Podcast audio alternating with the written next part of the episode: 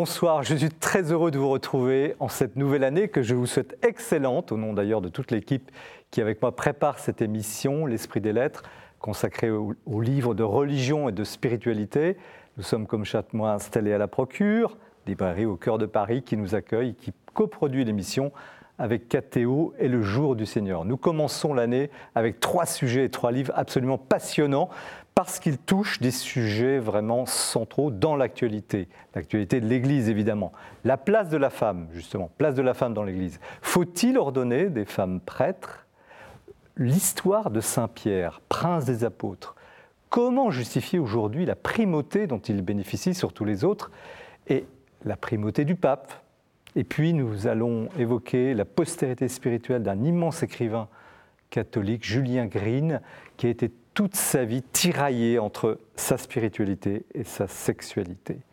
Trois thèmes majeurs, cruciaux, qui aujourd'hui font l'actualité euh, de l'Église.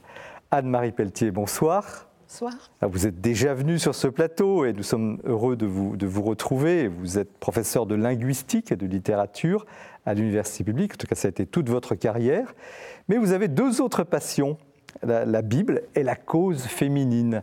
Euh, la Bible, vous l'enseignez dans de multiples instituts supérieurs. La cause féminine dans l'Église, vous la défendez avec brio dans ce livre. Je crois que c'est votre onzième livre, vous me corrigerez.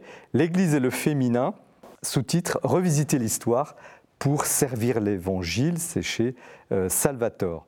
Alors, ce n'est pas tout à fait votre premier ouvrage sur ce sujet, mais cette fois, vous décortiquez l'Ancien Testament et toute la culture antique pour démontrer combien la femme a été dépréciée, toujours placée au second rôle, euh, une culture tellement établie, concluez-vous, que l'égalité homme-femme instituée tout de même par le Christ et défendue par Saint Paul n'a pas réussi à dominer cette culture. Elle perdure, elle perdure même aujourd'hui dans l'Église catholique. Vous faites quelques propositions, on le verra, pour en sortir. C'est un, ouvrage magistral et passionnant. Christophe Dickès, bonsoir. Bonsoir. vous êtes historien, journaliste, plutôt spécialisé sur l'histoire de l'Église, mais vous avez aussi travaillé d'autres sujets, l'histoire du Vatican. Vous êtes bien connu sur KTO puisque vous présentez euh, l'émission Au risque de l'histoire et vous venez de publier chez Perrin une biographie, euh, donc Perrin qui est quand même un éditeur de référence euh, en histoire, un très impressionnant Saint-Pierre sous-titré Le mystère et l'évidence. Effectivement, on va en parler. Vous retracez la biographie du prince des apôtres qui est à la fois un récit réaliste et spirituel de ce robuste pêcheur devenu un peu à, son insu un prédicateur. Euh, pas le plus brillant d'ailleurs comparé à Saint Paul, mais vous dites peut-être le plus sage, le plus sûr malgré ses reniements. En vous lisant, au fond, on découvre un homme que l'on croyait connaître, mais aussi euh, l'histoire même de l'Église, l'histoire vraie, concrète, humaine de l'Église, à la fois divine, humaine, avec toutes ses limites un livre très instructif, très accessible, qui pourrait devenir une référence. François Huguenin, bonsoir. J'allais dire François Maillot, parce qu'il faut quand même dire à ceux qui nous regardent, ils vous ont reconnu, mais vous êtes dans la vie François Maillot, François Huguenin est votre nom, votre nom de plume. Vous êtes aujourd'hui éditeur, professeur, écrivain, après avoir été longtemps directeur de cet établissement de la Procure. Mais c'est bien l'auteur, François Huguenin, que nous que nous recevons pour son dernier livre, La nuit comme le jour et lumière, c'est le titre, c'est publié au CERF. Alors la structure de l'ouvrage est très originale parce que vous croisez en fait une biographie intérieure de Julien Green, auteur que vous admirez, et votre propre autobiographie euh, intérieure. Et vous dévoilez au fil de, des pages très personnelles une même quête de Dieu, au creux des mêmes noirceurs et des mêmes lumières surnaturelles qui vient finalement tout apaiser, tout assumer, consoler. Vraiment un livre très touchant, un livre de confession qui libère. Trois ouvrages, je vous l'avais dit, qui ne vous laisseront pas indifférents et qui vont animer cette soirée. Euh, nous commençons l'émission comme toujours par un petit tour des rayons où nous retrouvons Mathilde Mailleux qui nous présente l'actualité du libraire. Restez bien avec nous.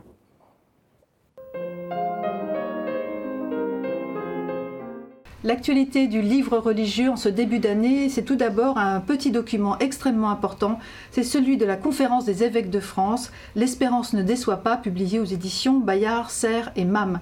Un ouvrage donc d'importance en cette séquence de période électorale qui s'annonce, un ouvrage extrêmement didactique, pédagogique, qui va nous aider à discerner. C'est un ouvrage à lire et avec lequel nous allons pouvoir débattre, nous allons pouvoir discuter, partager. C'est tout l'objectif de ce petit document qui s'avère essentiel.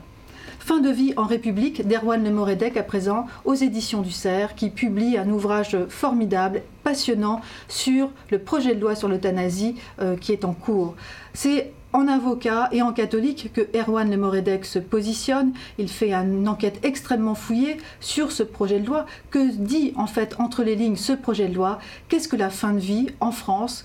Eh bien, c'est tous ces aspects-là qui sont déclinés, décryptés par euh, l'œil très acéré de ce juriste et euh, de ce grand chrétien euh, catholique qui s'interpose et qui se positionne en tant que chrétien tout simplement et qui se pose des questions et qui nous amène nous aussi à nous poser ces questions-là. C'est un ouvrage que je vous recommande car il est extrêmement éclairant.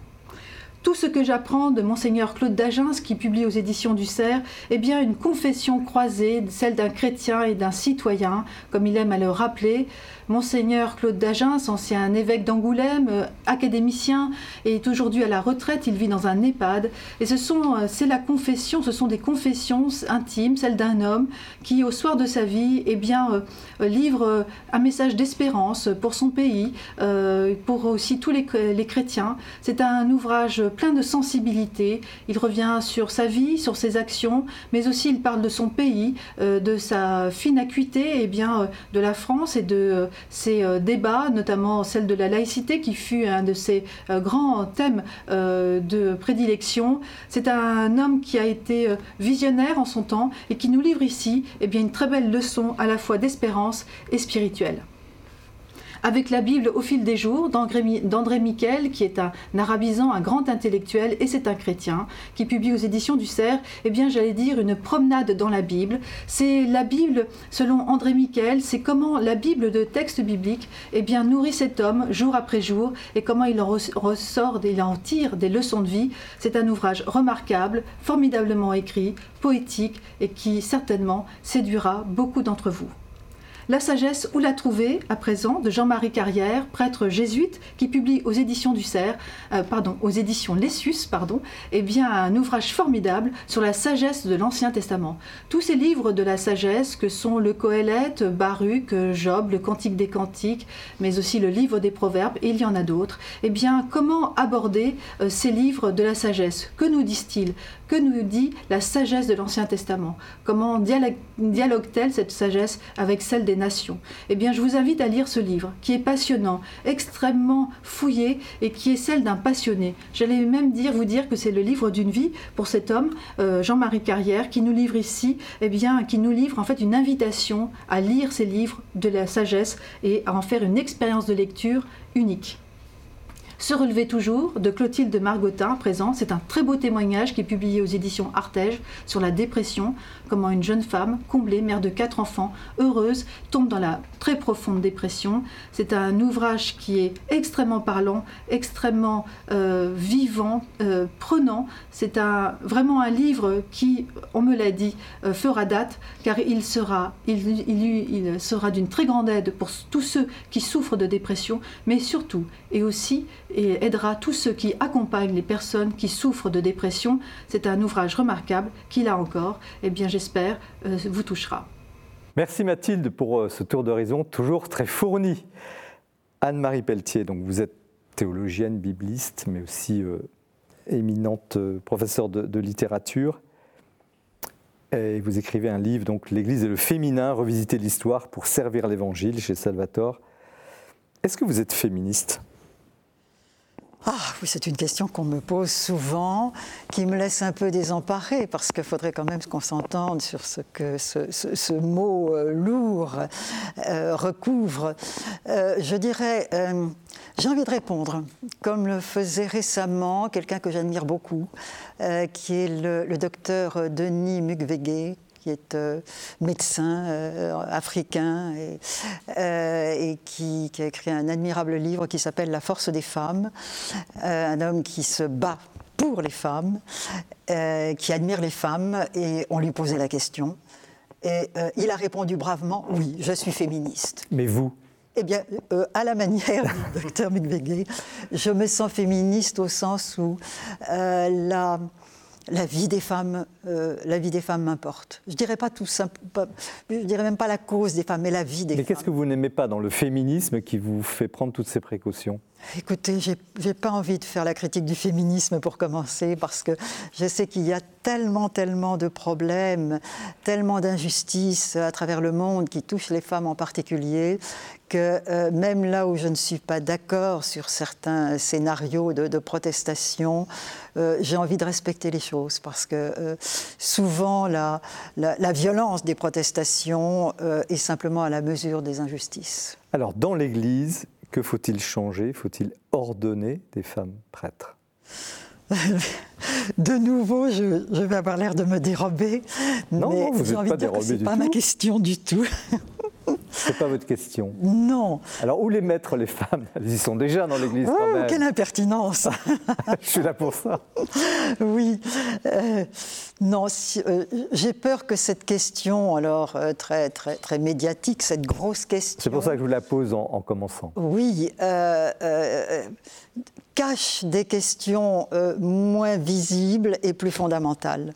Et au fond, c'est ça qui m'a intéressé dans ce livre, euh, c'était d'essayer justement de, de, plonger un petit peu dans la profondeur de l'histoire, je dirais dans la profondeur aussi de l'inconscient. Hein, de l'inconscient euh, chrétien catholique euh, pour voir comment un certain nombre de problèmes que nous éprouvons aujourd'hui en réalité ne, font que, ne font que prolonger des, des difficultés, des préjugés qui remontent beaucoup plus loin. Il y a quelque chose qui, qui, apparaît, on a l'impression que, que vous êtes quelque chose vous presse ou que ce sujet presse. Il y a une urgence dans ce livre. Oui. Alors, euh, une urgence et peut-être aussi une, impatience de voir que, euh, alors qu'il est patent qu'il y a des problèmes dans l'Église catholique autour de, la relation homme-femme, hein, bon, je, tiens beaucoup hein, à cette question de la relation des femmes avec des hommes, euh, nous le savons, nous le disons, et nous sommes quand même très impuissants à faire évoluer les choses. Et euh, je dirais qu'au point de départ de ce livre, il y a le, désir de comprendre, ou de comprendre un petit peu mieux, et peut-être de donner à comprendre aussi, j'espère. En tout cas, vous donnez à comprendre. C'est un livre exigeant, hein, c'est un livre argumenté, mais qui est, qui est d'une clarté euh, saisissante. Mais c'est le cœur, je pense, de l'ouvrage. Expliquez-nous pourquoi, euh, avec, malgré l'avènement du Christ, qui, qui déclare l'égalité, enfin, qu'il a qui la proclame, l'égalité homme-femme, donc il ne devrait plus y avoir de discussion, comment cette puissance de l'annonce du Christ n'a pas, réussi à, en terminer avec cette culture de la domination masculine que vous décrivez très bien dans l'Ancien Testament, avec beaucoup d'éléments, dans la culture antique, dans la culture grecque, et peut-être aussi dans la conscience, c'est vrai que vous l'évoquez également. Comment se fait-il qu'il y ait une sorte d'échec? Bah, c'est ça, effectivement, la, question qui m'a qui, provoquée, et c'est ce qui fait que j'ai été regarder un peu du côté euh, de l'anthropologie. Euh, en essayant d'entendre une femme en particulier, euh, euh, Françoise Héritier, hein, donc, qui est la chaire d'anthropologie au Collège de France. j'aurais pu citer, j'aurais dû citer quelqu'un comme Geneviève, comme Germaine Tillion, hein.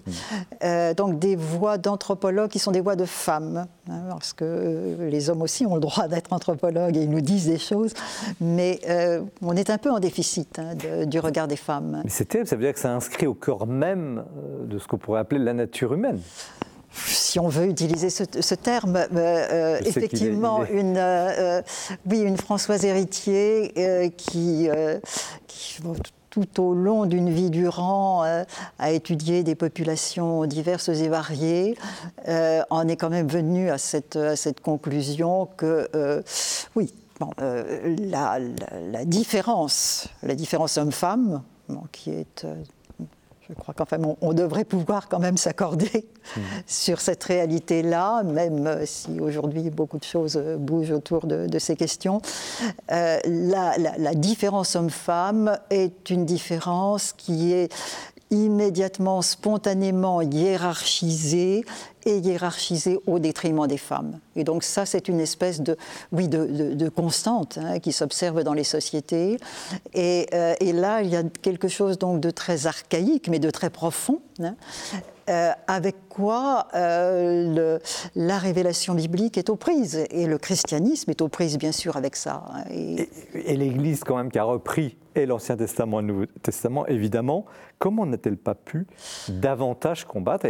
Semble-t-il, au contraire, intégré complètement ce schéma que vous dénoncez. Je, je serais moins catégorique. Hein. Au début, euh, tout de même résonne dans le Nouveau Testament l'affirmation de Paul, il n'y a plus l'homme et la femme.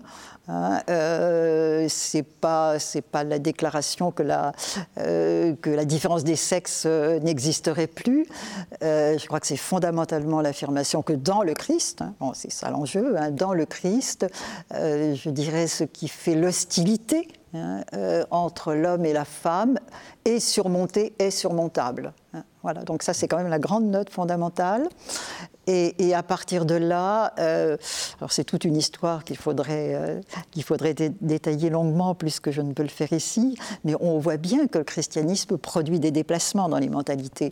Mais on voit aussi que dès la fin du 1er siècle, hein, c'est visible dans le corpus du Nouveau Testament, hein, dans le corpus des, lettres, euh, les, schémas, les schémas ambiants, hein, les schémas de, la société païenne, refluent sur l'Église et vont entraîner euh, bah, le retour euh, à un certain nombre de, dissymétries euh, humiliantes pour les femmes. Alors, à ce, titre-là, vous, pointez avec grande finesse et, tact aussi.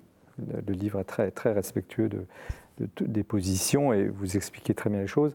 la question de cette espèce d'impureté chronique de la femme, qui serait une des causes d'ailleurs de ce problème-là. On considère que la femme, au fond, porterait en elle une impureté. Oui, oui, oui. Euh, il semble bien que. Euh, il y difficile de porter des affirmations trop, trop, trop, trop, trop catégoriques, mais.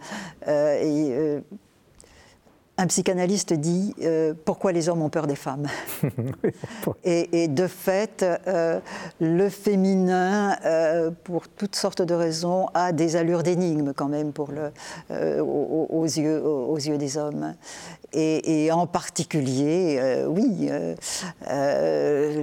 le, sang des femmes n'est pas exactement le sang des hommes. Mmh, mmh, mmh. et tout ce thème de l'impureté des femmes, c'est quelque chose qui semble quand même très fortement engrammé, hein, euh, en particulier dans la, dans la, tradition, dans la tradition biblique. Euh, vous avez dans le livre du Lévitique euh, des, des, passages entiers hein, qui sont consacrés à cette question de l'impureté des femmes, de la purification des femmes. C'est hallucinant aussi, euh, vous, vous évoquez la, cérémonie des, des, relevailles. Des relevailles. Oui, euh, c'est un... Qui, qui, monte du XIIe siècle jusqu'à 1965. Oui, oui, oui, c'est un prolongement en tradition chrétienne de cette Où, où les femmes, ne pouvaient, ayant accouché, ne pouvaient pas revenir à l'église avant 40 jours. Et est impure, voilà, absolument, oui. Et, et c'est quand même, euh, oui, c'est quand même impressionnant d'imaginer. Et, le livre est, ponctué d'éléments tant dans l'Ancien Testament. Euh. Alors même que, euh, je dirais, il suffit de lire l'Évangile. Hein, pour voir ruiner hein, ce genre de préjugés. Quand Jésus guérit la femme qui perd son sang, c'est quand même bien de ça qu'il s'agit, hein, il fait sauter ce tabou de l'impureté des femmes. Donc... Alors, vous avez une approche effectivement critique, extrêmement intéressante. Alors, vous parlez du Cantique des Cantiques, bien sûr, qui est un hymne à l'amour, mais il y a aussi le revers de cette hostilité ou de ce mépris de l'homme pour la femme, qui est quand même l'amour entre un homme et une femme. Est-ce que vous en parlez suffisamment? Peut-être pas, peut-être pas assez. Parce que bon, c'est une, une grande conviction, pas simplement personnelle, mais fondamentale dans les, Écritures. Hein. Euh, euh, rappelons-nous quand même que dès le départ, euh, dans les récits de, création, la tradition biblique s'attarde sur le fait que notre humanité est faite d'hommes et de femmes et, et, faite pour le bonheur l'un par l'autre. Hein. Mmh. Alors effectivement, le Cantique des Cantiques est le témoin peut-être majeur hein, de cette estime pour la, pour la relation homme-femme. Est-ce qu'il y a eu dans l'histoire de l'Église quand même un âge d'or ou un âge moins hostile ou moins méprisant pour les femmes? Comme dans l'histoire de, la société, euh, il, y a des, hauts et des bas. Hein. Euh, donc, euh, j'ai envie de dire que, d'une certaine manière, tout au long de l'histoire de l'Église, euh, les femmes sont présentes. C'est la même, la même chose d'ailleurs dans les Écritures. Hein. Les femmes sont présentes, elles sont là, euh, malgré des restrictions souvent considérables. Euh, elles accompagnent, elles accompagnent cette histoire et elles y sont, elles y sont présentes mezza voce, mais elles sont, elles sont quand même là. Hein. Bon, alors avec tout un poids effectivement qui pèse sur elles. les hommes sont censés avoir une parole qui porte à l'univers et donc euh, c'est pas nécessaire que les femmes parlent, les, hommes parlent. Mais au Moyen Âge, est-ce qu'il n'y a pas eu des périodes un peu plus alors, il y, a des, il y, a des, femmes, il y a des grandes figures de femmes, hein, et, euh, euh, y compris au niveau de, l'intervention institutionnelle. une île de garde de Bingen, une Catherine de Sienne, ce sont des voix féminines qui ont porté au combien. Hein, donc, mm. bien entendu, tout ça existe. Mm. Comment aujourd'hui sortir en un mot, parce que c'est la fin de votre livre, alors il faut le lire, le livre, évidemment, euh, quelques idées pour euh, dépasser, essayer d'avancer sur ce sujet Écoutez, je ne veux pas faire de la publicité pour le livre. Bah mais... Si, quand même, un petit peu. Mais euh, ma conviction, c'est qu'une une manière voilà, de s'extirper du préjugé, c'est de commencer par le voir, consentir à le voir. Hein. et, au fond, c'est ça qui m'a, c'est ça qui m'a guidée, euh, euh, de faire remarquer euh, un certain nombre de choses qui sont maintenues dans l'implicite, que l'on ne questionne mmh. jamais. Mmh. Et, j'ai, eu envie de faire remonter ça. Alors, ça peut être désagréable à certains égards, hein, parce que c'est bousculant. C'est bousculant, mais, c'est pas. Je suis convaincue que c'est un bien grand mot, mais quand même quelque chose comme ça, ce travail de vérité, euh, devrait pouvoir aider voilà, à s'extirper. On, va, faire un premier test. Messieurs qui êtes sur le plateau, comment avez-vous réagi à la lecture euh, de ce livre, de ces propositions Par qui nous commençons, François Huguenin? Ah, Moi, très bien, parce que je, suis très, très volontiers féministe. Euh, à partir du moment où, comme à peu près pour tous les mots, on enlève une surcouche idéologique qui est très souvent, à mon avis, euh, qui, va plutôt à contre à, contre-emploi, me semble-t-il. Euh, donc, euh, de ce point de vue-là, je, vais plutôt très bien réagi au livre. je, me faisais la réflexion, et en vous écoutant à l'instant, que c'est fou comme les évangiles, le Nouveau Testament affirme l'égalité, comme vous disiez dans le Christ, entre hommes et femmes.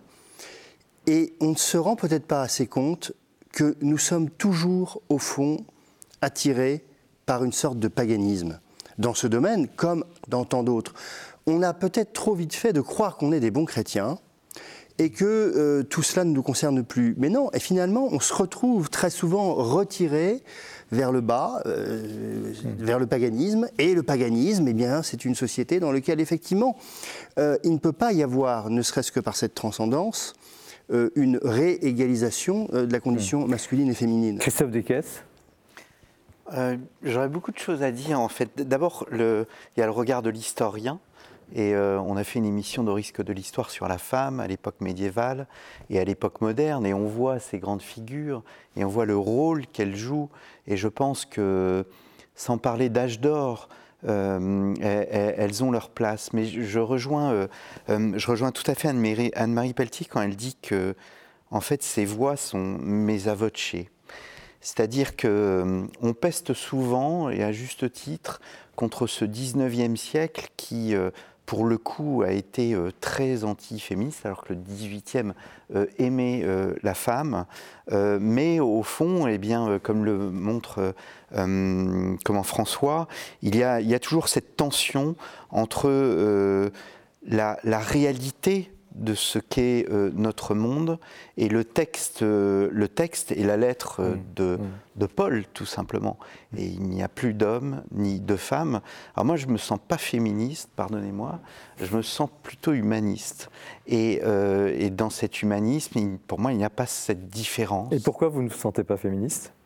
Parce que je, pense que je pense que notre, notre foi est avant tout un, humanisme, et quelle que soit la condition des personnes, quel que soit leur, leur niveau social, j'ai eu la chance d'avoir un père qui m'a appris que quelle que soit la personne que l'on a en face de soi, eh bien, on lui doit le plein respect. Anne-Marie Pelletier, qu'est-ce que vous répondez à ça?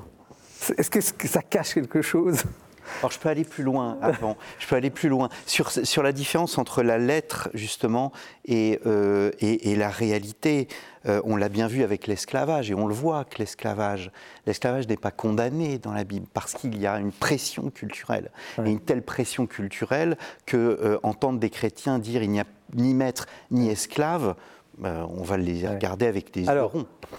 Sur l'humanisme et féminisme, en un mot, une réponse Moi, je veux bien humanisme, mais pour moi, ça ne, euh, ça, ne rend pas inutile ou insignifiant le, féminisme parce que euh, je, crois quand même lire dans les Écritures que cette relation homme-femme est une pierre de touche de la nouveauté chrétienne. Euh, alors bon, il n'y a plus, il n'y a plus ni juif ni grec ni d'accord, mais tout ça, si vous voulez, Là aussi, ce sont des textes, des textes denses et complexes. Hein, euh, mais euh, en, deux mots, euh, homme-femme, c'est une différence, je dirais, ontologique. Mm. Bon, dès le premier chapitre de la Genèse, quand il y a de l'humanité, c'est homme-femme. Mm. Alors que euh, esclave, homme libre, c'est pas ça, et, même juif et grec. C'est ce mm. qu'on appelle l'économie. Hein, donc, euh, voilà. Donc là, on a quelque chose, je crois, de vraiment de très fondamental qui est inscrit dans les Écritures au début et qui va et, qui se retrouve au terme. Hein, euh, à la fin de l'Apocalypse, il y a encore du masculin et du féminin. l'épouse, l'épouse de l'agneau, etc. Hein. Donc, j'ai envie de tout de même, oui, euh, de, marquer euh, cette, cette, place, la place de cette relation et, de penser que elle, euh, c'est pas une relation parmi d'autres et que dans la conjoncture présente, quelque chose de la nouveauté de l'Évangile doit s'attester à travers ça. Justement, je pose la question à chacun. Qu'est-ce qui aujourd'hui attend l'Église catholique sur le sujet féminin, sur le sujet homme-femme? Quel est le rendez-vous historique Parce que ce livre un peu pose cette question. Quel est le rendez-vous historique à ne pas rater pour l'Église catholique? Alors, vous, et puis après. Est-ce que c'est je parlais de l'ordination des femmes tout à l'heure. Est-ce que c'est, je sais pas, une révolution structurelle Est-ce que c'est des femmes cardinales Je ne sais. Oui, enfin, moi je. Donnez-nous, si, je, suis membre de la commission euh, sur le diaconat féminin. Euh, bon, je suis censée n'en rien dire, mais enfin, je vais quand même. allez-y, allez-y. non, non, Donc la, la, commission instituée par le pape François pour euh, réfléchir sur le diaconat féminin. Bah, bon, personnellement, ça, je ne, je ne, trahis rien en disant que personnellement, je, je pense que c'est absolument essentiel qu'aujourd'hui, on, on, puisse aborder à cette réalité-là. Hein. Mm. Je dirais au niveau symbolique oui. Donc diaconat euh, féminin. Mais c'est pas ça qui va, euh, qui va transformer la situation. Donc il y a toute une série, je dirais, une conversion profonde hein, du regard des hommes euh, sur les femmes et des femmes sur les hommes. Hein. François, François Huguenin. Il faudrait que dans les structures de pouvoir, et il y a une différence à faire entre le pouvoir et le ministère ordonné, euh, il y ait véritablement, alors non pas une parité, parce que l'histoire de parité, euh, je trouve ça stupide, euh, ce ne sont pas des rapports d'algèbre, de, mais qu'en revanche, la place des femmes dans les organes de pouvoir, de gouvernance dans l'Église, soit infiniment plus importante qu'elle ne l'est aujourd'hui. Concrètement, ça nous aurait concrètement, ça veut dire que dans toutes les commissions qui décident, il faudrait qu'il y ait un, un, gouvernement du pape où il n'y ait pas que des clercs, et où il y a donc des laïcs, hommes et femmes. Christophe Dickès Alors, euh, est-ce que le fait d'avoir des femmes, davantage de femmes au Vatican va changer la vision? Je pense que le quotidien de l'Église, euh, ce sont les diocèses. Mais dans les diocèses, vous auriez une idée pour améliorer les choses? Oui, que les femmes soient plus présentes, euh, effectivement, mais ça, a été une des, des recommandations, je pense, de, de la. Je vous sens sceptique sur le sujet. Mais écoutez, hier j'étais euh, j'étais à la messe à Saint-Martin euh, de Borcheville, dans, en Normandie, et celle qui menait les chants était une femme. Les deux premières lectures ont été dites par deux femmes différentes. Il y avait des femmes au bas de l'hôtel. Il y avait plus de femmes en fait dans le cœur. Ça vous a gêné? Que d'hommes. Non.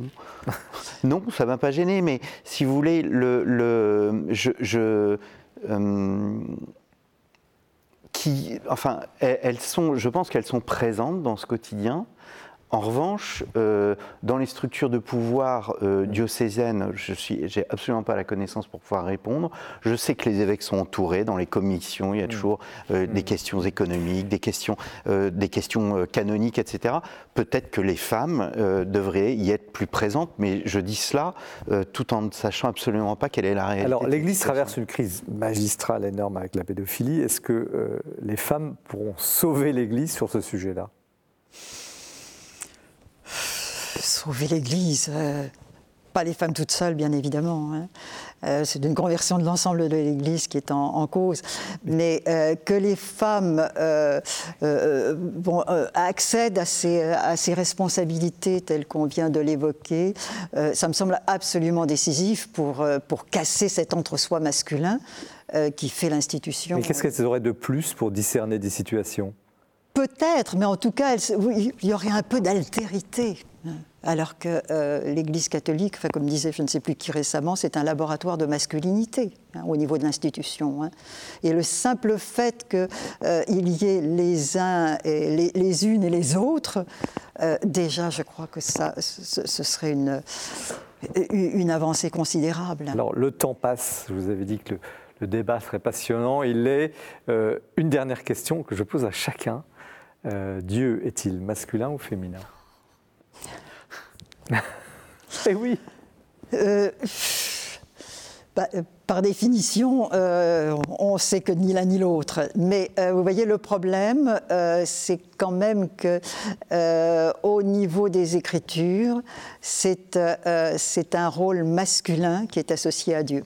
Hein, oui, et ça, ça finit par être un problème. François Huguenin Dieu, le Père, ni l'un ni l'autre, à contre-emploi, le Verbe s'est fait chair dans, une, dans, un homme de sexe masculin. Je me suis toujours demandé pourquoi c'était un homme et pas une femme, pour la simple bonne raison que si ça avait été une femme et qu'il avait dit ce qu'il avait dit à l'époque, on l'aurait pris pour un fou. Il, a déjà été crucifié, mais là, il n'aurait même pas été entendu. Mmh. Mais c'est parce que c'était à cette époque-là. Christophe Duquesne. J'ai une représentation très classique des choses. on, a, compris. Excusez, mais euh, Dieu le Père et effectivement cette. Euh, je, je, me pose souvent la question de savoir qu'au au lieu de choisir un, homme, il aurait pu choisir une femme euh, à la tête de l'Église. Non, il a choisi un homme. Alors je sais, c'est ce que dit, c'est ce que vous dites à un moment dans votre ouvrage, hein, que le cœur de l'Église est féminin. Euh, le, c'est une des thèses que vous présentez. Euh, c'est ce qui se dit, oui. C'est ce qui se dit, effectivement. la tête est masculine et le cœur est féminin. La tête est masculine et le cœur est féminin. Et, euh, mais voilà, non, j'ai une vision très classique de la chose. On va, on va, en parler. à travers l'art et à, travers, Mais je ne suis pas théologien. Voilà. Merci à, tous les trois pour ce premier temps de débat. Donc Anne-Marie Pelletier, L'Église et le féminin, revisiter l'histoire pour servir l'Évangile chez Salvatore, un livre extrêmement riche qui ouvre beaucoup, beaucoup de, questions et de débats et qui, justement, aujourd'hui, extrêmement utile dans la période actuelle. Nous poursuivons l'émission avec le livre de Christophe Dickès sur Saint-Pierre, mais c'est l'heure du coup de cœur que Jean-François Rode nous présente. Restez bien avec nous.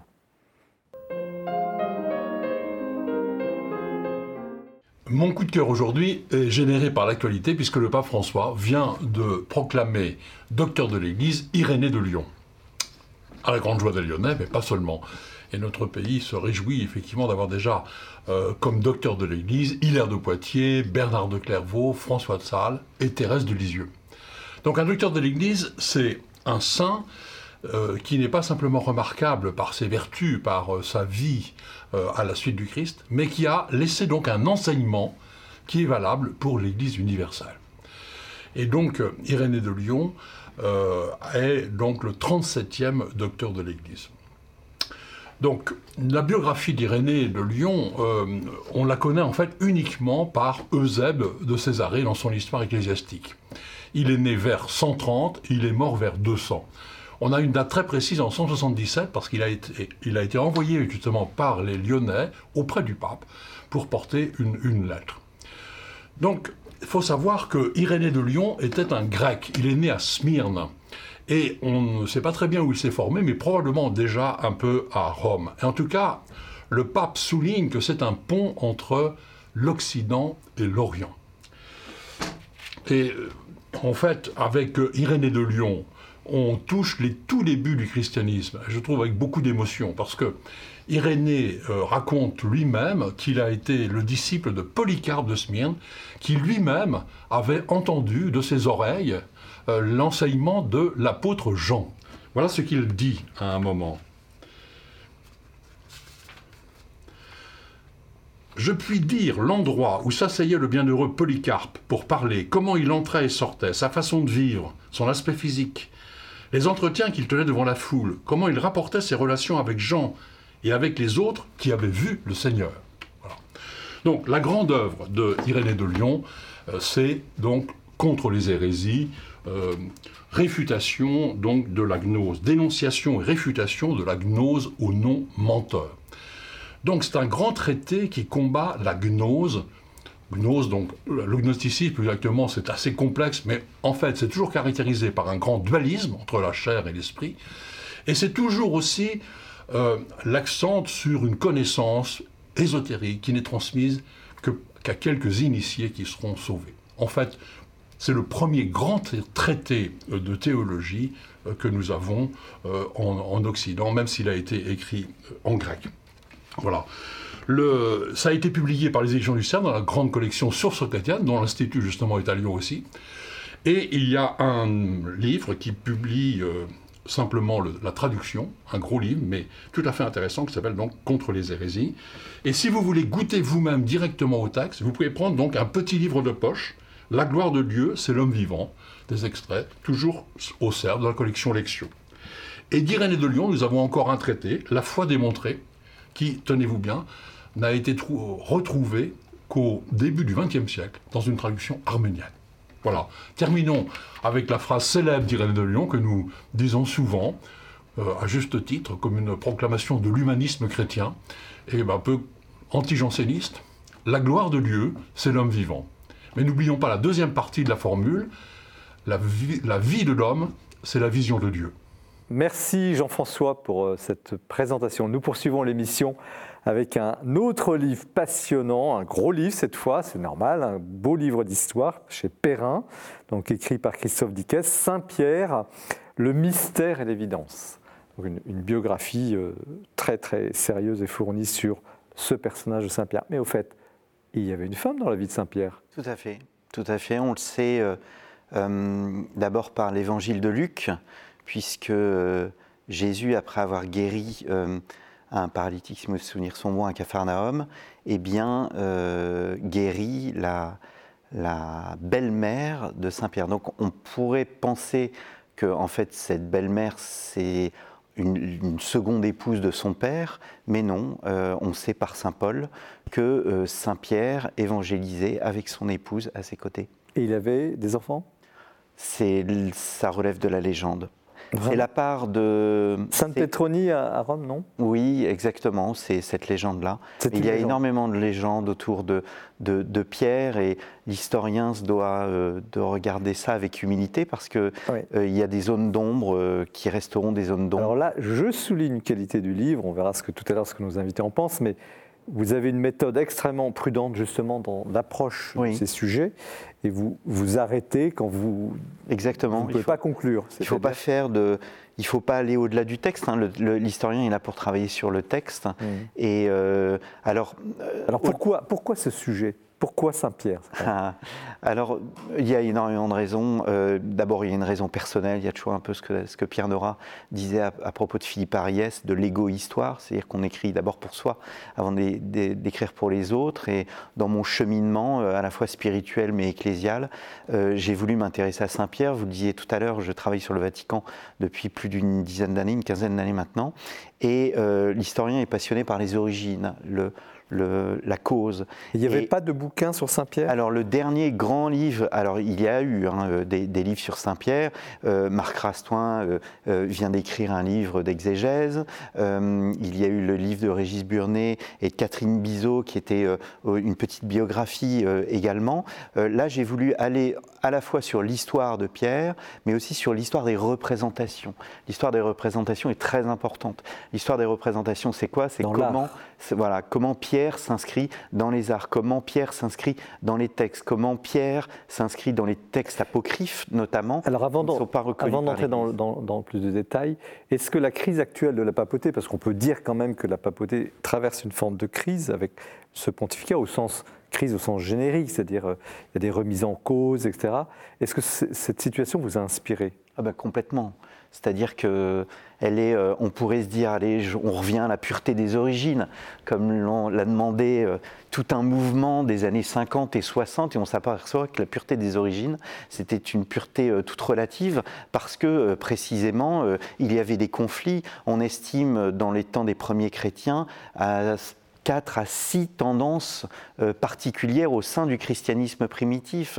Et euh, tout le monde connaît euh, la querelle entre Saint Paul et Saint Pierre sur la pratique judaïque. Mmh. si Pierre, c'est la thèse de Georges Grappe, de, oui, de, de Georges Grappe, de Christian Grappe, pardon, Christian Grappe, qui est un, un exégète protestant, qui montre que si Pierre fuit Jérusalem, parce qu'il est libéré miraculeusement, et il va ailleurs. Et voilà, le Saint Luc nous laisse là, comme ça, il va ailleurs, on ne sait pas où.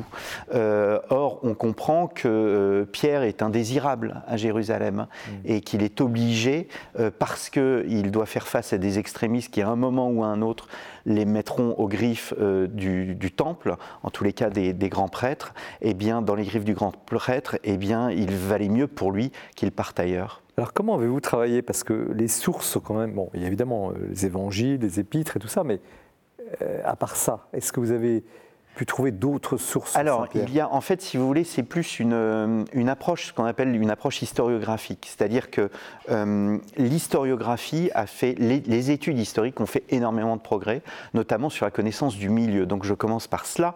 Mmh. Que signifie être pêcheur au 1er siècle en Galilée? On a des détails sur la taille des filets. Exactement. Mais c'est très important parce que la taille des filets vous dit si Saint-Pierre est un pauvre pêcheur, comme nous laisse l'image euh, très 19e siècle, euh, l'image d'Épinal, ou bien si c'était plutôt un personnage de la classe moyenne. Moi, je pense que c'est un personnage plutôt du bas de la classe moyenne, euh, qui utilise toutes les techniques de pêche. Vous savez, Michel Onfray euh, pense que les, évangiles sont, constituent des textes voilà, mythiques, mythologiques. Eh bien, pas du tout. Il y a une réalité. Cette réalité, on la voit. Pierre pêche à l'épervier, c'est une technique de pêche particulière. Il pêche à la ligne et il pêche aussi à la scène avec des filets longs. Ce sont des techniques de pêche donc vous avez fait le plein de tout ce qu'on peut savoir sur cette époque-là. Euh, également sur le plan politique, on ne va pas entrer dans le détail ici, mais, c'est dans le livre. Mais et même puis, ce que les évangiles disent, vous faites une synthèse. Exactement, mais même météorologique. Alors faites-nous un portrait robot en, une minute. Portrait robot une minute de, Saint-Pierre.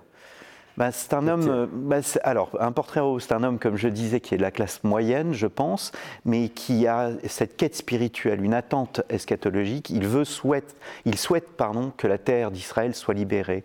Et donc, il suit d'abord Jean-Baptiste, puis ensuite André, lui, son frère, lui présente euh, Jésus, et il suit euh, Jésus. C'est un homme qui nous ressemble, comme vous et moi, avec ses doutes, ses peurs euh, ses angoisses, mais aussi un homme qui a une foi extraordinaire, qui a une foi instinctive. Ce n'est pas un, intellectuel comme Paul. En tous les cas, il a, une intelligence différente. Oui, je, je le réhabilite là-dessus parce que je pense que si vous voulez euh, euh, couper l'oreille de Malchus comme il le fait au Jardin des Oliviers et après avoir le courage d'aller dans la gueule du loup alors qu'il vient d'attenter ou quasiment attenter à la vie d'un soldat du grand prêtre, je pense qu'il faut avoir une sacrée dose de courage. Et incroyable, il rentre, il se met près du feu et là, il se liquéfie en face d'une euh, servante, une femme. Et à l'époque, la parole d'une femme, eh bien, n'avait pas de valeur. Donc la parole d'une femme servante avait encore moins de valeur. Et lui, il se liquéfie littéralement. Il renie. il on, renie. on lui reprochera beaucoup. hein. Ça se sent dans, Mais oui. dans, les, dans les tensions que vous évoquiez tout à l'heure post-résurrection, enfin tous les, les problèmes à l'intérieur de la communauté.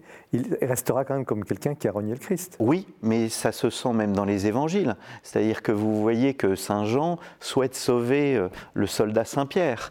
Euh, ça, c'est- une évidence. Mais euh, ce reniement, il est extrêmement important et je pense qu'on pourra en reparler après avec François Hunin à travers son ouvrage. Mais ce reniement montre toute sa, toute sa faiblesse. Euh, mais à la différence de Judas, il accepte le pardon du Christ. Le grand problème de Judas, c'est qu'il tombe dans un narcissisme et il n'est pas prêt à recevoir le pardon, lui. Voilà, un pardon se donne, mais il se reçoit. Or, Judas ne reçoit pas ce pardon. À la différence de Pierre, vous l'expliquez Et à la très bien. différence de À Pierre. quel moment Pierre comprend ce qui lui arrive? C'est quand même, on est dans les, dans les filets de l'épervier du pêcheur. Après, on le suit, euh, vous racontez ça très bien. Il y a À quel moment il réalise qu'il a affaire euh, Alors, au il n'y a pas de de, Dieu ou- il- il n'y a pas de, de moment, je pense. C'est un euh, Pierre chemine dans les Évangiles, c'est ce que montre très bien le père Jean-Philippe Fabre du Collège des Bernardins dans son livre sur Pierre dans l'Évangile de Marc. Euh, mais le reniement, pour y revenir, c'est le centre de l'Évangile. Pourquoi c'est le centre de l'évangile Alors en dehors bien évidemment de la résurrection, mais euh, c'est le centre de l'évangile. Pourquoi? Parce que c'est le moment du pardon et c'est le message principal, la miséricorde de Dieu. Et si Pierre est le personnage le plus cité du Nouveau Testament euh, après Jésus, bien évidemment, c'est parce que euh, il, est mis en avant par les différents évangélistes, à la différence de Marc. Alors pourquoi il est de côté chez Marc Parce que c'est Pierre qui dicte à Marc l'évangile. Et donc il va se mettre en retrait. Et c'est un homme humble, Pierre. Il ne veut pas se mettre en avant. Et alors qu'il ne veut tient pas à se mettre en avant, il est mis en avant par Jésus. Est-ce Et que est c'est pour ça que cette psychologie, que le Christ l'a choisi? Je pense, oui. Je pense parce que, encore une fois, Pierre, c'est nous, euh, avec, euh, avec nos fautes, nos chutes, nos erreurs, nos interrogations, euh, mais aussi notre acte de, nos, nos actes de foi, nos élans. Voilà, et comme Pierre, on chemine. On peut s'identifier à Pierre. Si Pierre s'identifie au Christ dans les actes des apôtres, il parle de la même façon que lui, il accomplit des miracles. Eh bien, nous, on peut nous identifier Alors, ce, qui à est para- Pierre. ce qui est paradoxal dans- à vous lire, c'est que on sent qu'il a joué un rôle important, et puis en même temps pas important. Il était en retrait. Et, et- et- et alors, on, on se, on se demande euh, au fond à, que- à quel moment il, il a joué un, rô- il a été décisif? À Bah, quel il est décisif parce qu'il est choisi. Il est décisif parce qu'il est choisi. Il est décisif parce que euh, c'est euh, la fameuse phrase de Matthieu Tu es pierre et sur cette pierre je bâtirai mon église. Mais on ressort toujours cette phrase-là. Il n'y a pas que celle-ci. Il y a aussi Affermis tes frères dans la foi, dans Saint Luc. Et il y a par trois fois l'ordre que lui donne Jésus après la dernière pêche miraculeuse de Saint Jean. Bon, on pense que la première et la deuxième pêche miraculeuse, celle de Saint Jean, celle de Saint Luc et celle de Saint Jean sont la même pêche, mais euh, la communauté euh, johannique qui écrit le dernier chapitre de Saint Jean, le 21e, fait dire à Jésus paie mes brebis. Mais, et c'est ce qu'explique très bien euh, le cas, ce qu'expliquait très bien le cardinal Ratzinger avant de devenir pape, eh bien cette primauté pétrinienne existe dans, dans, dans les têtes, dans la réalité. Elle n'est pas avant- seulement liée à cette phrase. Elle la- est, elle est avant cette phrase, puisque les évangiles ont été écrits à un moment Mais où il fallait mettre euh, l'histoire noir sur blanc. Est-ce qu'il n'y a pas un doute là-dessus? Est-ce qu'on n'a Non. pas un peu Ah, bidouillé? non. Est-ce que l'Église catholique n'a pas un peu, excusez-moi, Non, non. l'expression Non. bidouillé? Euh, c'est- Non, je ne devrais pas dire ça, mais est-ce qu'elle n'a pas un peu arrangé les choses pour affirmer la primauté du, donc de Saint-Pierre et des papes Non, parce que, euh, si vous voulez, la communauté johannique, quand elle écrit le chapitre 21, euh, Saint Jean vient de mourir et elle est orpheline. Et elle sait bien que, par souci d'unité, il n'y aura que Rome, en fait. Et il n'y aura que ce qu'on appellera plus tard l'évêque de Rome, même si l'épiscopat monarchique de Rome apparaît un peu plus tard, au milieu du deuxième siècle. C'est pour ça que vous pensez qu'il y a une réécriture ou qu'il pourrait y avoir une réécriture.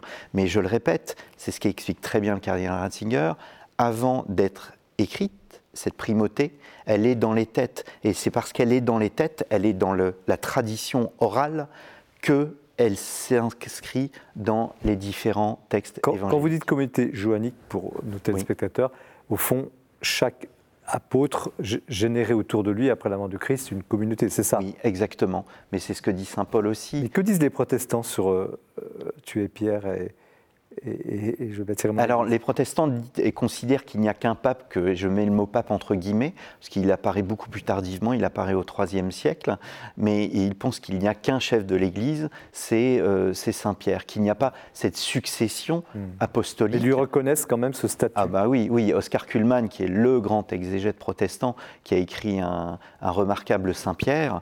euh, alors je ne suis pas d'accord avec la deuxième partie sur la primauté et la succession apostolique. Eh bien, euh, Oscar Kuhlmann euh, euh, reconnaît non seulement euh, ce, ce- voilà, ce, statut à Pierre, c'est évident. C'est difficile de le nier. C'est lui qui, enfin, Ouais. il a une place. hein, il est, Ouais. c'est lui qui parle au nom des apôtres. Il est toujours le premier. C'est celui qui est le plus cité. Euh, il a cette, ce- ce- cette fonction que lui donne le, le- Alors, le Christ. Une dernière question avant de passer la parole à, à nos, à nos amis. Euh, Est-ce qu'il y a encore des choses à découvrir sur Saint-Pierre? Alors, je pense qu'il y a des choses à découvrir dans, euh, dans sa, j'allais dire, dans la théologie pétrinienne. Par exemple, l'épître de Pierre, la, la première épître de Pierre, est une épître que l'on re- euh, retrouve aujourd'hui. Et j'incite euh, les téléspectateurs à la relire. On la trouve dans la Bible à la fin de, Oui, parce qu'elle décrit exactement ce qui se passe aujourd'hui. Alors, bah, alors, euh, je ne peux pas résister, Anne-Marie Pelletier. C'est vous qui allez commencer. Comment Est-ce que vous avez appris quelque chose Vous êtes une théologienne professionnelle quand même, bibliste, éminente. J'ai, oui, j'ai appris à, à- à voir Pierre dans le trait concret euh, d'une vie incarnée. Et là, je crois que c'est sans prix. Hein. Vous avez fait un travail qui permet de, euh, lever le voile hein, sur, cette, euh, sur cette histoire, euh, sur cette histoire tellement à distance de nous. Et, en vous lisant, je pensais d'ailleurs à, Chantal Régnier qui a fait un travail un peu comparable à propos de, de- de- de Saint Paul et des femmes. hein. Et, et je- j'admire beaucoup hein, ce, ce travail de- de- des historiens que vous êtes, euh, qui, qui trouvent le moyen de, de rendre, de, de rendre à, la, à la- à la chair de l'histoire hein, euh, ces, euh, ces- ces- ces figures euh, de- des Écritures. hein. Et là, euh, enfin, tout ça est extraordinairement vivant. Enfin, on vous lit avec. euh, on- on- on- on- Il n'y a pas de point critique? Non, moi j'étais très, très heureuse de, de- de cette lecture. Bon, François Guenin, Euh, moi qui suis aussi euh, historien, euh, chapeau, parce que pour faire. euh, il faut oser déjà. Il faut oser parce que euh, il y, a, il y a- il y a- y a dans, la, dans, dans- dans le milieu des historiens des querelles, des, des mandarins, des machins. Alors. euh, on va se demander si euh, Christophe Descaisses a tous les galons sur le, le- le- le- sur le côté gauche pour faire ça. Et moi, je dis que la réponse, elle est là. Elle est dans ce livre. Ouais. C'est qu'on le lit avec euh, bonheur. Euh, c'est passionnant. Euh, et le pari est réussi. Et c'est quand même un drôle de pari de faire 350 pages sur un personnage sur lequel, même si vous dites qu'il est le plus cité, il y a quand même, c'est mince malgré tout le corpus, mais donc Ouais. il faut avoir, euh, il faut rassembler, et donc et on voit bien que ce personnage n'est pas compréhensible sans son milieu social, sans son époque. Sinon, on ne comprend pas. alors vous dites Où on est 300, dans la 350 légende. pages, il y a 150 pages de notes quand même, il y a beaucoup de notes. Absolument. Euh, le bouquin fait presque 600 pages. Bon. Est-ce que l'éditeur, est-ce que les- justement pour rebondir sur la question de François Guenin, est-ce que l'éditeur a tiqué sur ce sujet? Pas du tout. J'ai eu un éditeur absolument remarquable. Et Ça veut dire aussi qu'un je- éditeur laïque, Perrin, euh, n'a pas peur euh, d'un sujet aussi.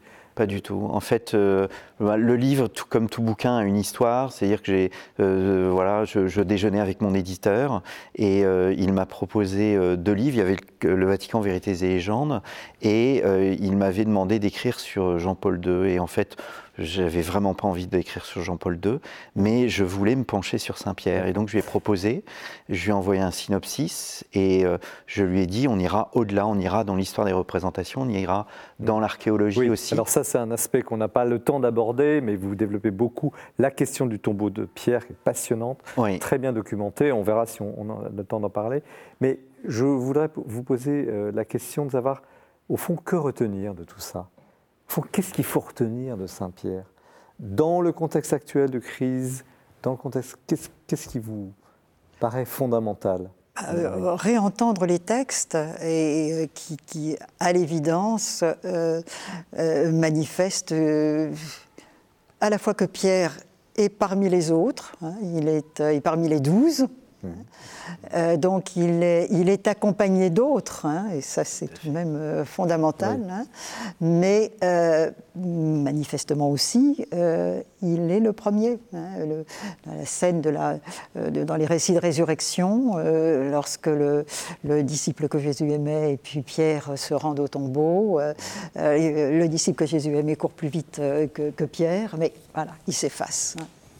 Donc là, euh, il y a quelque chose de, effectivement d'impressionnant. Hein. François Huguenin Moi, ce qui me frappe, c'est que c'est le, c'est vraiment l'art de l'historien de le montrer, c'est que euh, Pierre, euh, c'est une période, et depuis, il y a 20 siècles de l'Église où on a des, des représentations de Pierre.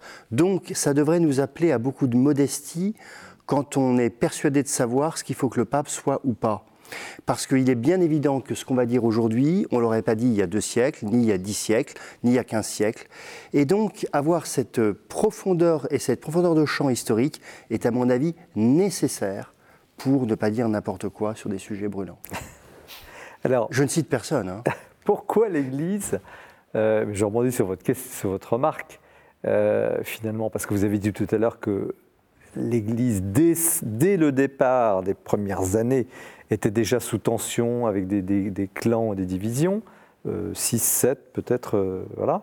Euh, et puis il y a cette fabuleuse histoire où Pierre doit fuir Jérusalem parce que Jérusalem, il y a Saint Jacques qui était de la famille du Christ, donc prééminent, mais il y avait aussi Saint Paul aussi qui arrivait, donc voilà. Il y a aussi Antioche, Jérusalem. Bon, vous, vous, racontez ça magnifiquement, mais comment justement retenir aujourd'hui Pourquoi l'Église n'a pas retenu cette leçon de, la diversité?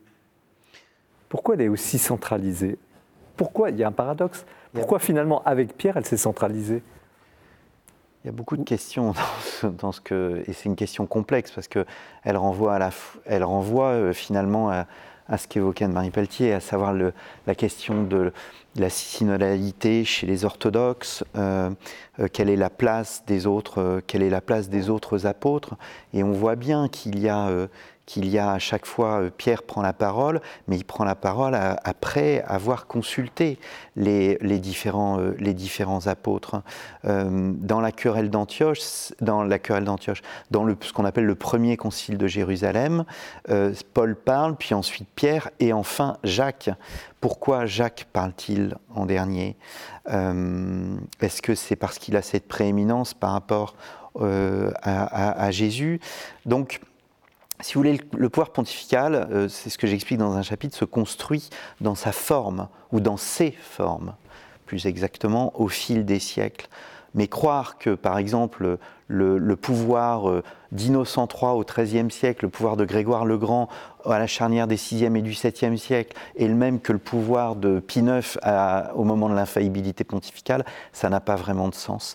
En revanche, voilà, le pouvoir de Pierre repose bien sur les trois phrases que je vous donnais tout à l'heure affirme tes frères dans la foi, paie mes brebis. Et euh, tu es pierre, sur cette pierre je bâtirai mon église. Il est fondé sur une tradition apostolique, la transmission d'un pouvoir qui a des fondements bibliques.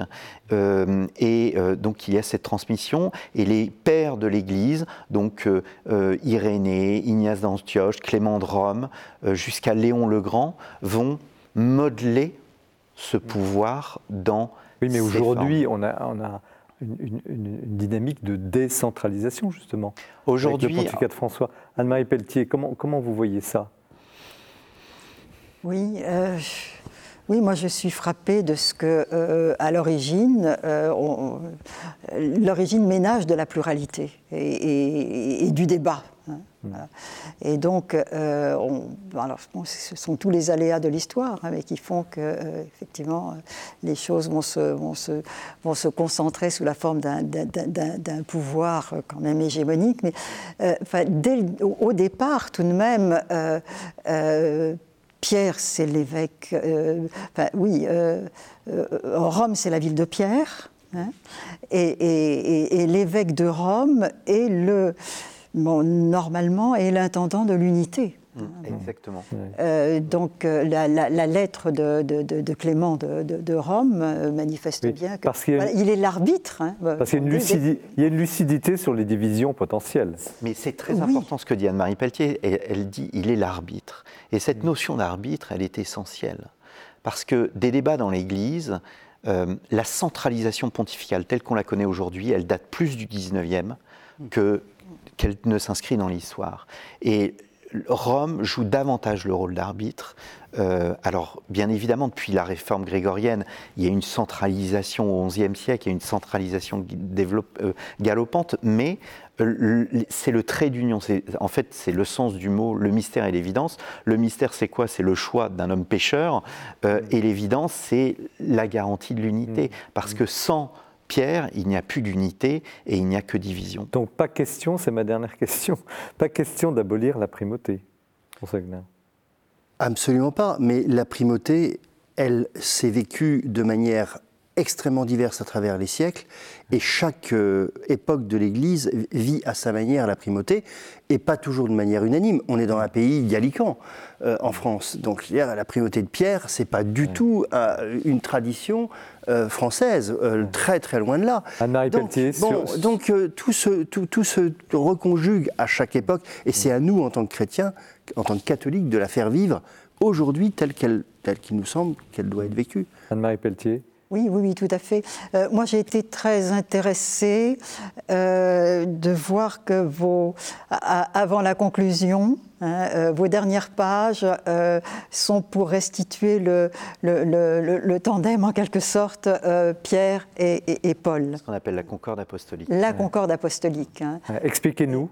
C'est le dernier mot. En fait, vous auriez dit à des chrétiens du 1er, 2e, 3e siècle que Pierre était opposé à Paul ou Paul était opposé à Pierre, on vous aurait regardé avec des yeux ronds.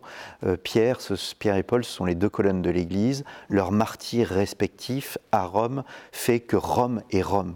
on n'en a pas assez parlé, mais on n'a malheureusement pas le temps. Euh, mais vous lirez, vous lirez hein, ce livre, Christophe Dickès, Saint-Pierre, Le mystère et l'évidence, euh, chez Perrin, qui répond. Il y a toute une partie qu'on n'a pas abordée, la partie romaine, la partie archéologique extrêmement très bien documentée dans le livre. Nous poursuivons l'émission avec euh, euh, François Huguenin et euh, ce livre magnifique, La nuit comme le jour est lumière. Mais c'est Bertrand Deschamps qui va nous servir d'intermède. Restez bien avec nous. Il présente le portrait du mois. Eh bien, commençons cette année par une bonne nouvelle. Jamais sans doute on a autant publié sur Simone Veil et sans doute jamais autant lu cette figure majeure de la philosophie du XXe siècle.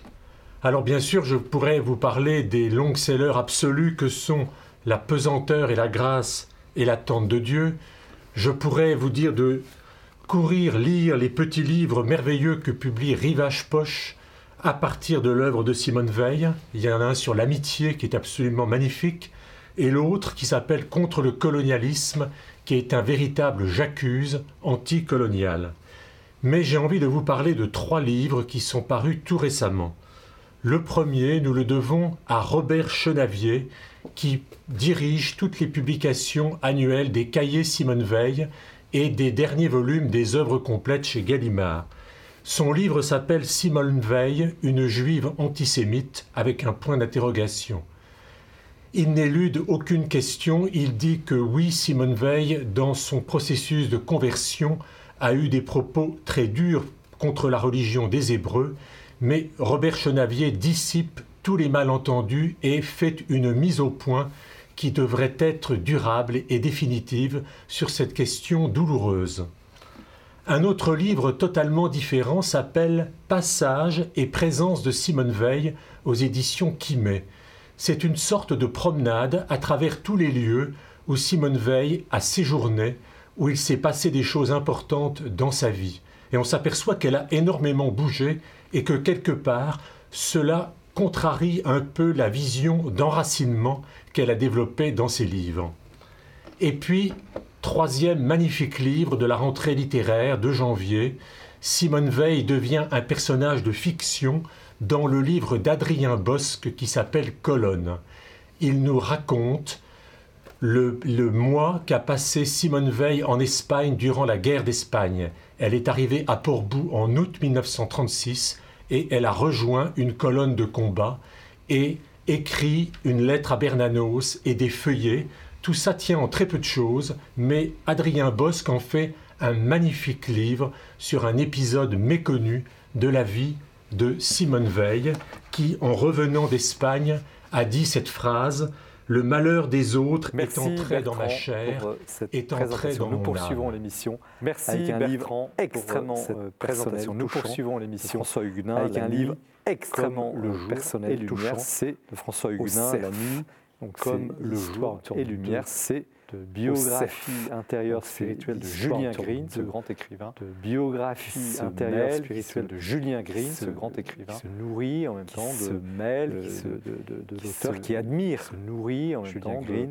Et il va nous de- dire pourquoi. l'auteur qui admire pour lui une Julien autobiographie Green personnelle. personnel. dire C'est un livre rare. Pour lui, une Euh, autobiographie je prends le temps justement de, vous le dire parce que rare. C'est pas un livre comme les autres. Euh, et, je et prends le François temps justement de, de vous le dire parce que l'amitié d'être là. c'est pas un livre comme les autres et il va nous dire François pourquoi, mais peut-être un mot sur l'amitié Green, d'être là. Nous, tout le monde ne connaît pas va nous ou dire pourquoi, oublié mais peut-être un mot sur Julien Green parce Et que Julien le Green est un, pas on peut dire que c'est un écrivain du. XXe siècle au sens. euh, Julien Green est un, on peut dire que propre c'est un du terme, écrivain du en XXe siècle au 1900, sens. il est mort en euh, 1998, au sens donc il a vraiment propre du terme, puisqu'il traversé est né le en 20e 1900 siècle. et il est mort en C'est un 1998, Américain, donc il a vraiment toujours été de traversé le nationalité 20e siècle. américaine, C'est un Américain. Euh, président il a Pompidou toujours a- été de a- a nationalité tout fait pour américaine. lui- Il a, pour qu'il accepte la euh, naturalisation. président Pompidou Il a toujours a- a refusé, tout alors fait qu'il pour a pour écrit qu'il accepte la naturalisation en français depuis Il a toujours. toujours refusé, alors qu'il a Les deux écrit parents étaient euh, en américains. français. Deux parents étaient toujours. américains, il est né en France, ses deux en parents étaient américains. il a deux parents été étaient américains. il est né en France, un des grands, grands écrivains. Et il a été, j'aime pas tellement dire un des grands écrivains catholiques, des grands, un des grands grands catholiques écrivains. alors, Je j'aime pas tellement dire un des grands écrivains catholiques, un des grands catholiques écrivains XXe euh, siècle. sinon, ça Parce que pas ce n'est pas été, un euh, écrivain intéressant. trempait sa plume dans Euh, bénite. qui a deux grands Euh, volets dans son œuvre. Il y a très intéressant, romanesque absolument qui a époustouflante. deux grands volets Et dans son œuvre œuvre. de Il y a diariste, une œuvre avec un romanesque journal absolument monumental, époustouflante, qui est à peu près une œuvre de le journal- avec un journal monumental, qui a été qui est à peu republié, enfin qui est petit à le petit republié dans sa version intégrale, qui a été avec les republié, passages expurgés, petit à petit republié Alors, dans sa version intégrale avec les Mais il y a passages ce champ de expurgés. bataille, et vous, vous le Alors, mettez, ça, qui c'est est une un débat, caractéristique de mais il y a Julien ce Green champ de entre, bataille, et vous, euh, vous disons, mettez, ce désir caractéristique soif de Julien Green entre, sexuel, qui était, euh, disons, en ce l'occurrence, homosexuel, et puis soif un immense désir spirituel, et en qu'il l'occurrence vit quand même, c'est- un immense désir spirituel qu'il vit et qu'il mal quand peut-être même, à certains moments, puis qui finit par arriver une forme mal de- peut-être à certains moments, puis qui finit par Oui.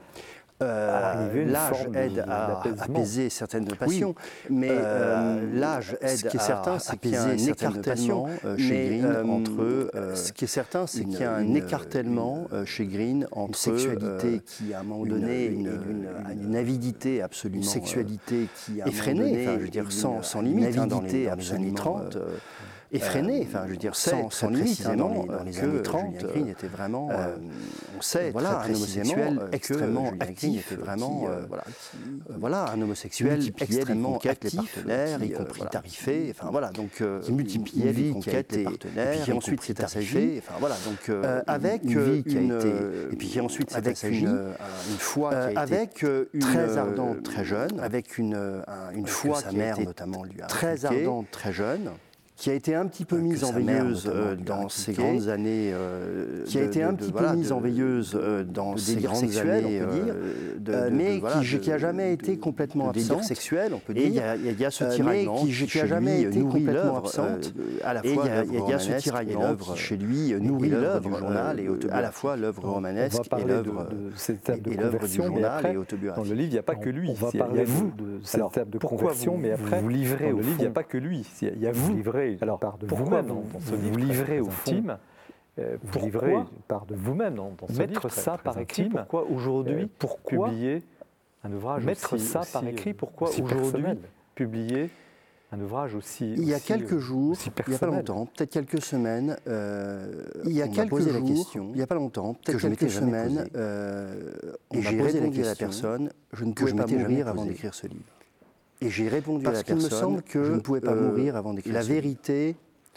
Parce qu'il me euh, semble que, l'on euh, la vérité par sa vie de ce que l'on dégage est plus important par sa que vie, tout euh, on a des jeux de rôle dans l'existence. Et plus importante que tout. Euh, voilà, on a un métier, on a, une, euh, des jeux de rôle. Quand on dit jeu de rôle, c'est pas au mauvais sens du terme, mais on, occupe des positions. Quand on dit jeu de rôle, c'est pas au mauvais sens du terme, mais on occupe des positions.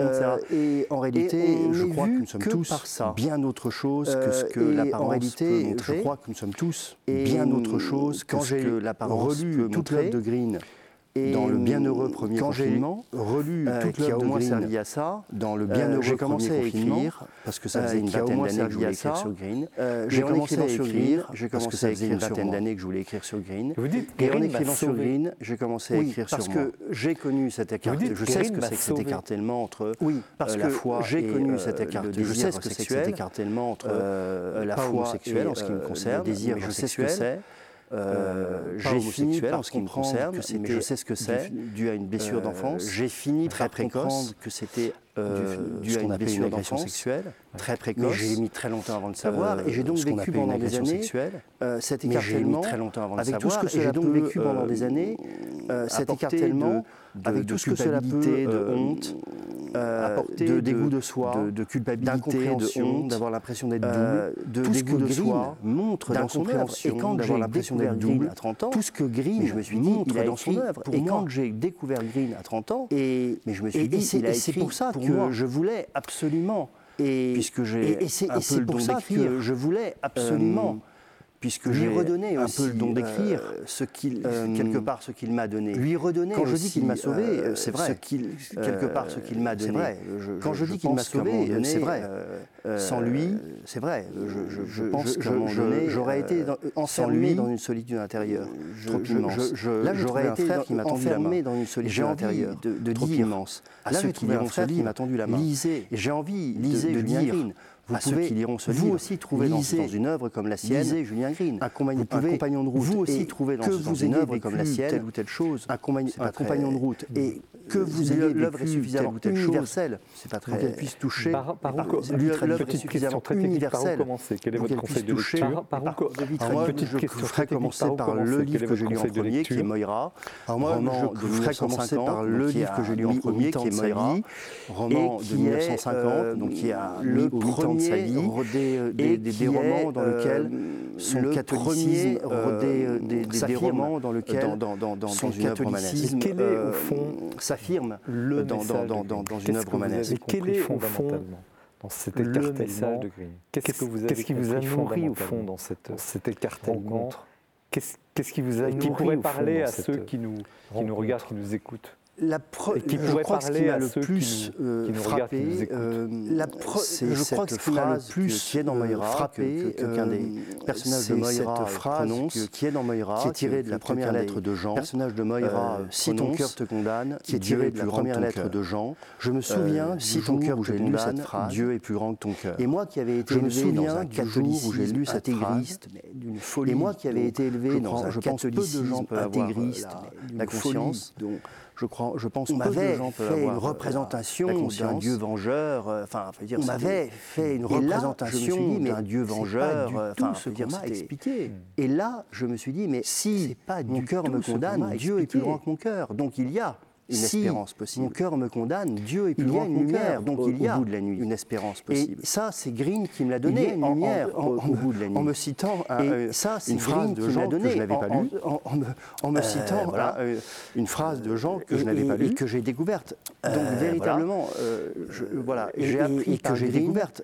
Donc véritablement, le seul euh, et voilà, crois j'ai que appris par Green Ratzinger, que, que j'aime beaucoup, le seul disait ça aussi. nom, et je le crois seul que nom véritable de Dieu, Ratzinger, que j'aime beaucoup, disait ça Et aussi. que Dieu, le seul le nom Dieu des Juifs et des chrétiens, Dieu, c'est est un. Dieu d'une et que miséricorde Dieu, absolue. le Sauf Dieu que des Juifs et des chrétiens, est un Dieu d'une miséricorde Alors je vais vous demander, absolue. François, Sauf que nous un petit exercice que vous allez. Alors je vais vous faire demander, très très François, c'est de un lire petit exercice. euh, ces quelques que vous lignes euh, faire à la très, page très 143, c'est de 143, lire où Green euh, raconte ces quelques euh, lignes euh, sa conversion. à la page ce 143 moment euh, où Green euh, raconte décisif euh, où, sa euh, conversion, où il, ce euh, moment euh, voilà. euh, décisif où, euh, où il euh, Oui, voilà. c'est une nuit de 1948.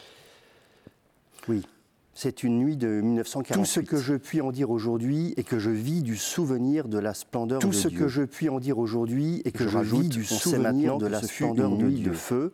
Et je cite le texte Je rajoute, qui a été, on sait maintenant très, que ce fut une nuit de feu. euh, et je cite le texte qui a été retrouvé et publié très, dans le journal intégral. récemment euh, J'ai été pris et jeté dans une sorte d'océan de flammes.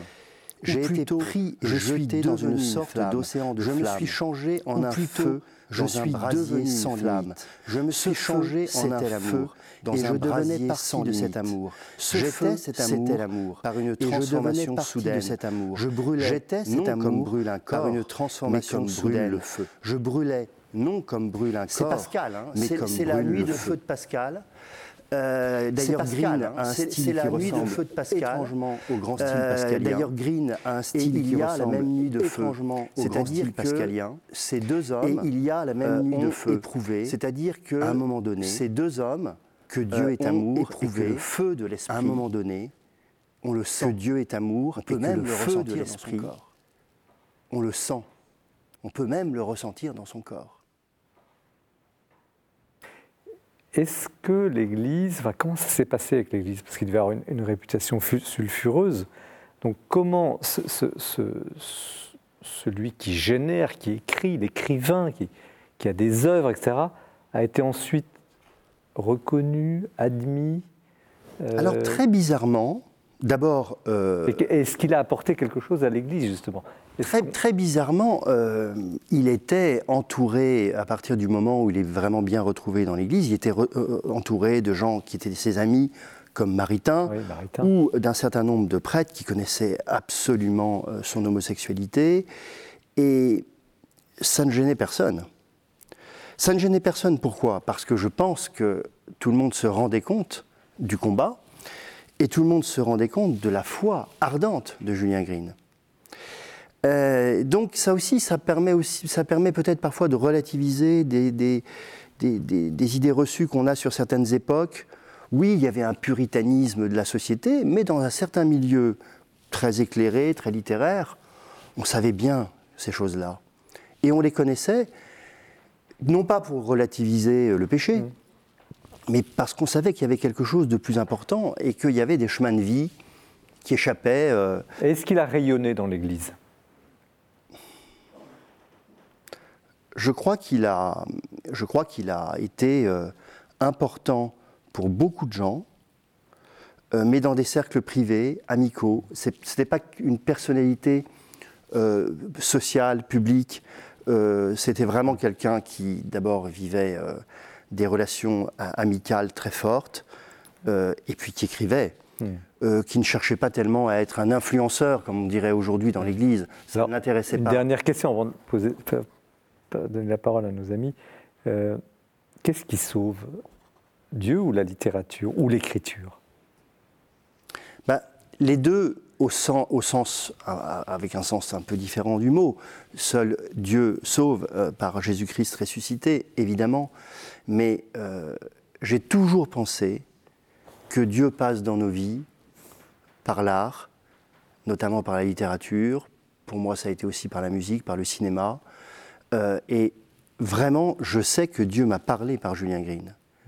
Euh, il ne m'a jamais autant parlé que par Julien Green. Anne-Marie Pelletier, alors vous êtes aussi, vous, dans votre écriture, je- pas voulu vous flatter, mais les livres sont très bien écrits d'ailleurs. Euh, vous aimez le, le verbe, le mot juste, la formule. Alors, je, rebondis sur ce que vient de dire François, mais euh, au fond, comment vous recevez ce- cet ouvrage, cette entreprise incroyable, euh, très personnelle? De façon très bouleversée, bien évidemment. Euh, et j'ai même pas trop envie d'avancer. je, voudrais rester dans la discrétion. Je, reçois ce, ce livre et, comme une confidence très bouleversante, oui.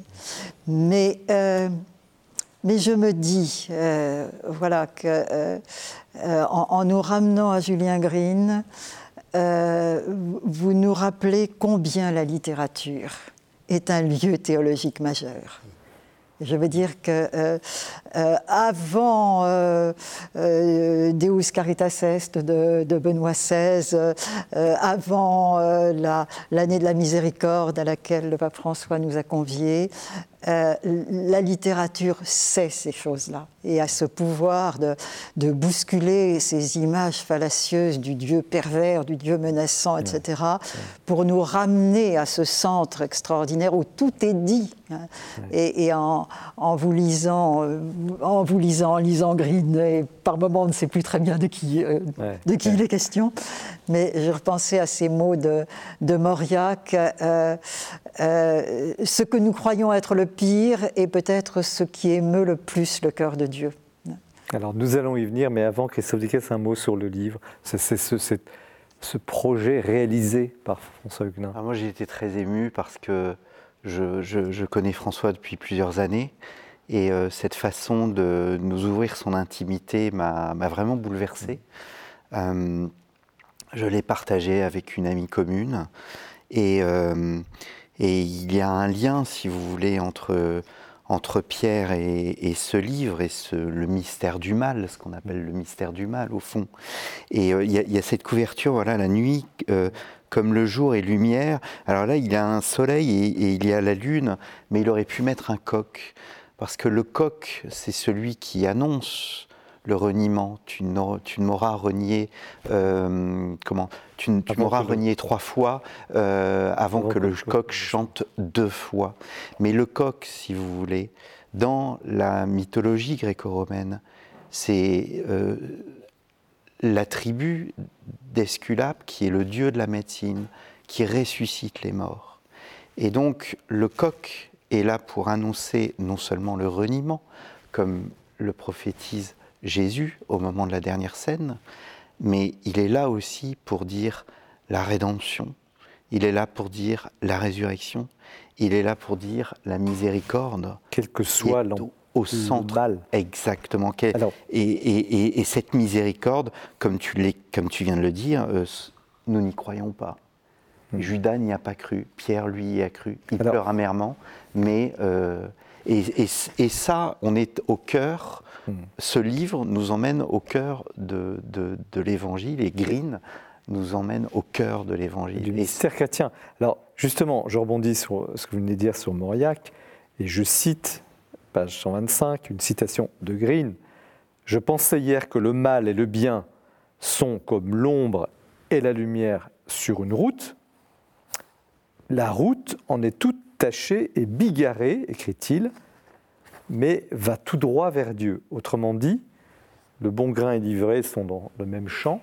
Il n'y a pas un monde pur et un monde impur. Et ma question, c'est est-ce que le mal, en définitive, paradoxalement, conduit au salut, oserais-je dire Alors merci pour le bon grain et l'ivraie, parce que c'est une de- des paraboles que je préfère. Nous, nous faisons toujours juge de nous-mêmes. C'est une tentation que nous avons. Nous voulons faire la récolte avant, avant la, la- moisson. Nous voulons être le moissonneur. Euh, parce que c'est sans doute euh, inscrit dans le- le- dans- au très fond de notre être humain, on veut contrôler. Je crois que ce qu'essaye de dire Green, et c'est ce que j'essaie de dire dans ce livre, c'est qu'il ne s'agit pas de relativiser, mais parfois il y a d'abord du mal qui nous traverse. Il y a le mal qu'on fait, qu'on occasionne librement, mais c'est rare finalement. Il y a aussi le mal qui nous traverse. Et ce mal qui nous traverse, il est sur, sur notre chemin de vie. Est-ce que nous croyons que dans notre chemin de vie, qui est parsemé de, de noirceur et de lumière, est-ce que nous croyons que nous sommes appelés à la lumière? Est-ce que nous croyons que ce Christ mort sur la croix et ressuscité, est-ce que nous croyons que ce n'est pas une blague? Eh bien moi j'y crois. Je crois qu'il m'appelle. Et, euh, et ce n'est pas pour, euh, pour être dans le laxisme, mais c'est parce que je, je- il me semble qu'on a beaucoup trop moralisé le christianisme, Euh, comme s'il n'y avait pas assez de morale. euh, Anne-Marie. Pelletier, la théologienne, la bibliste, sur cette même question, le mal conduit-il paradoxalement au, au- au salut? Je dirais que le mal, nous en faisons l'expérience, individuellement, collectivement. Et c'est une grande énigme. Que faire du mal? Et nous ne savons pas quoi faire du mal. Et il nous submerge et il peut nous vaincre si nous le laissons parler le plus fort. Or, euh, le, le mystère chrétien, c'est que Dieu peut faire quelque chose du mal. Parce qu'il vient l'habiter, ce mal. Et ça, c'est. Ça, c'est quelque chose de, au-delà des mots. hein. Euh, Dieu vient au fond de notre nuit, c'est une des, des prières de l'Église. hein. Il vient au fond de notre nuit pour tous les hommes de la terre. hein. Voilà. Et il, il vient nous rejoindre euh, précisément là où nous nous perdons. Et il consent lui-même à s'exposer hein, à cette violence du mal pour nous en arracher. Alors, je ne voudrais pas faire un parallèle absolument euh, impossible d'ailleurs entre le mal et la sexualité. C'est pas du tout ça, mais c'est un autre sujet évidemment fondamental euh, de ce livre. Euh, Est-ce qu'il y a, et, je vous pose la question qui regroupe un peu tout ce débat depuis ce soir que nous avons eu cette soirée, les questions de pédophilie, ces malaises euh, hommes-femmes, y compris dans l'Église, etc. Est-ce que une, une réconciliation, ou est justement est-ce que le chemin d'un homme comme Green peut aider peut-être à, je ne sais pas comment poser la question, mais à ce que euh, ce qui est vécu parfois comme une hypocrisie dans l'Église catholique, comme une schizophrénie, des, gens complètement divisés sur ces sujets-là, est-ce qu'il peut y avoir sur la question de la sexualité une réconciliation possible? Une, une- une apaisement, je ne sais pas comment le, le- le formuler même. François Huguenin, et puis chacun aura la parole. Euh, deux, choses rapidement. La première chose, c'est que euh, on a beaucoup trop mélangé sous le vocable de sexualité dans l'Église, et je le dis comme ça dans mon livre, des choses qui n'ont rien à voir. La masturbation, euh, l'amour hors mariage, l'adultère, qui est un péché contre la fidélité avant d'être un péché sexuel, et puis la pornographie, le viol, la prostitution, qui sont des atteintes profondes à la dignité de la personne humaine. Là, il faudrait qu'on arrête définitivement de euh, tout catégoriser ça autour du sexe. Euh, ça, ce n'est plus possible. Euh, ça aiderait à apaiser beaucoup de choses. Et après, j'ai envie de dire, la, sexualité est à la fois une des choses les plus belles de l'être humain et aussi très souvent une des choses les plus terribles. Et ça, je trouve que on ne le dit pas assez. On est très content de la théologie du corps dans l'Église euh, catholique, euh, grâce à Jean-Paul II, mais ça met un peu la poussière sous le tapis.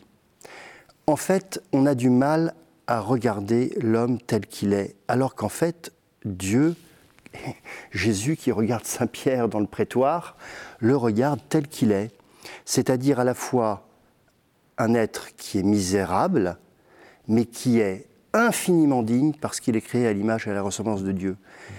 On a beaucoup de mal à faire entrer la sexualité dans cette tension qui est celle de l'humanité. Anne- Anne- Anne-Marie Pelletier, un mot sur ce sujet qui est très vaste. hein, Oui, je crois qu'il est Parce qu'il y a la très question de la vaste continence, la il est il y a plein de très choses. fondamental. Et euh, l'actualité terrible euh, qui se vit dans l'Église catholique aujourd'hui doit nous ramener à cela. hein.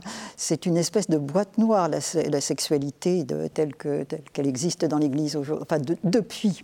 Et là, je reprends mon, propos, hein, depuis pratiquement l'origine. hein. Euh, Paul Ricoeur, le philosophe Ricoeur, a écrit un article admirable dans les années 60, La sexualité, la merveille, l'errance, l'énigme. La merveille, On évoquait le Cantique des Cantiques tout à l'heure. hein, voilà.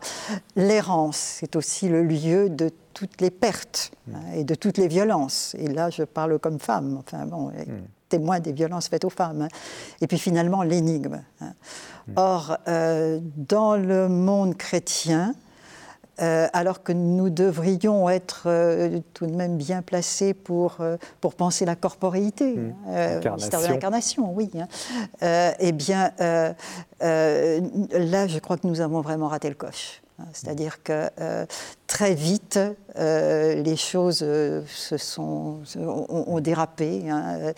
Un, un ouvrage que, que François Huguenin cite et que je cite aussi s'appelle Le renoncement à la chair, hein, un travail d'historien. Dès le 4e, 5e siècle, il y a des choses qui sont faussées. hein. On ne sait plus penser positivement la sexualité. D'où l'intérêt de ce genre d'ouvrage de François qui, qui- qui, justement livre à cette réflexion, à ces manques, euh, peut-être justement une réflexion Mais ça fait nécessaire. partie des urgences du moment, ça. Voilà. En tout cas, merci à tous les trois. L'émission euh, doit se terminer. Il nous faudrait plus de temps, comme à chaque fois. Merci de votre attention, surtout. Merci à François Huguenin, donc La nuit comme le jour et lumière au CERF.